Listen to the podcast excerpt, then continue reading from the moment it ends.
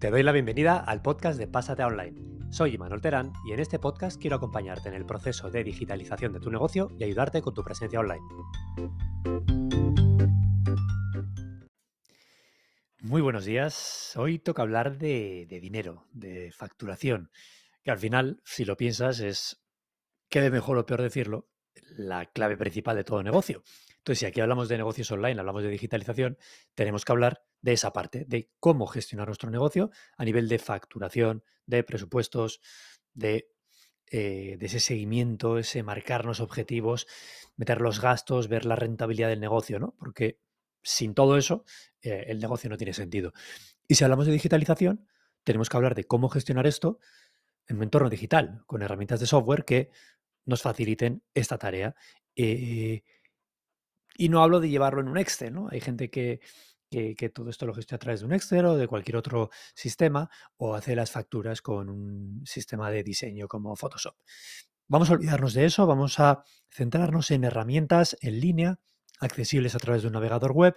Muchas de ellas cuentan también con aplicaciones para móviles y que siempre en cualquier momento podamos, cuando ese cliente nos pide una factura eh, perdón, un presupuesto que se lo podamos generar, que cuando nos lo aprueban directamente podamos convertir la factura, que tengamos acceso a la generación de los modelos de impuestos que tenemos que presentar, que podamos, eh, incluso algunos nos facilitan la opción de que un cliente le enviemos un enlace con la factura y puede incluso hacer un pago con tarjeta desde ahí.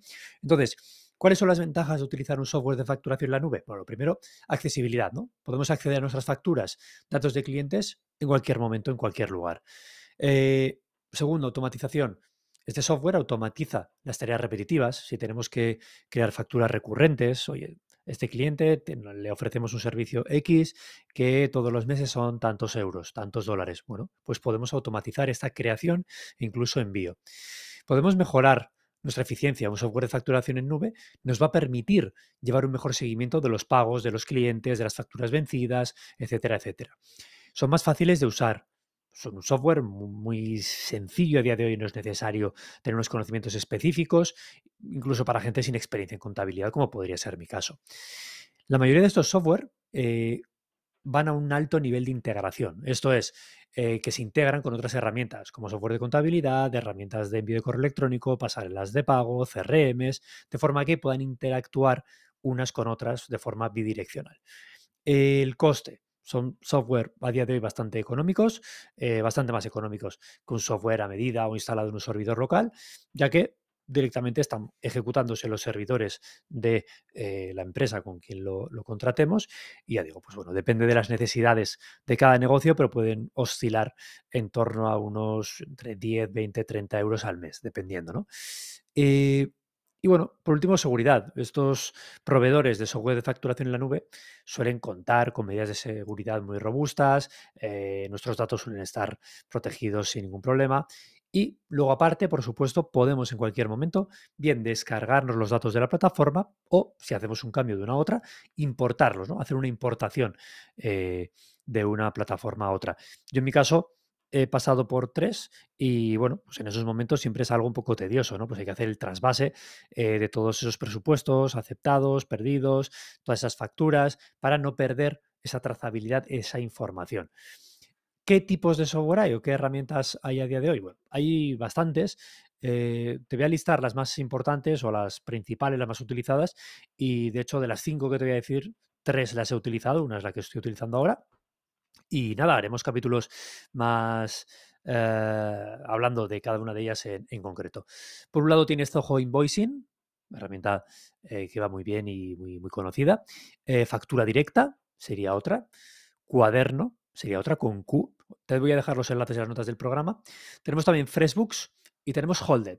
Yo ahora mismo esta es la que estoy utilizando y te hablaré de ella dentro de muy poquito. La anterior que utilizaba era factura directa y la anterior cuaderno. Eh, el 90% de funcionalidades son los mismos. Ya digo, dar de alta a nuevos clientes, crear presupuestos, facturas, facturas recurrentes, personalizar el aspecto de la plantilla de, tus presupuestos o facturas. Eh, cambiar, personalizar la numeración de, todos los documentos, la posibilidad de meter gastos, de eh, marcar objetivos. La mayoría son muy parecidos. Diferencias, pues bueno, temas de precios, eh, idiomas, eh, si tiene en cuenta o no diferentes eh, aspectos fiscales de tu país, tu comunidad autónoma, algo también muy importante a nivel de generación de modelos y demás. Algunos de ellos por un importe extra te dan incluso soporte de asesoría online. Bueno, hablaremos de todo esto en otros capítulos. Y por último, y muy importante para mí, el tema de la integración ya a un nivel más avanzado, ¿no? A nivel de integración con herramientas de automatización tipo Zapier o, o Make. Entonces, para mí es muy útil, por ejemplo, cada vez que creo una nueva, por ejemplo, hay un nuevo pago en mi pasarela de pago de Stripe, que automáticamente vaya a mi software, lo hacía en factura directa y lo hago en Holded y me dé de alta una nueva factura. ¿De acuerdo?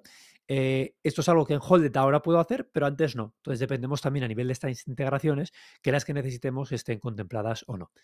Y hasta aquí el capítulo de hoy. Espero que te haya gustado. Eh, si es así, comparte, dale al like, todo ese tipo de cosas. Y bueno, ya digo, haremos eh, capítulos más monográficos hablando con más detenimiento sobre cada una de estas herramientas en concreto. Lo dicho, un saludo y hasta mañana. Adiós. Ya está aquí el capítulo de hoy. Si te ha gustado, compártelo, dale like o valóralo con 5 estrellas. Y si quieres más, puedes ir a imanolteran.com y dejar tu correo electrónico para que pueda enviarte más consejos, recursos y trucos que te ayudarán a digitalizar tu negocio y gestionar tu presencia online.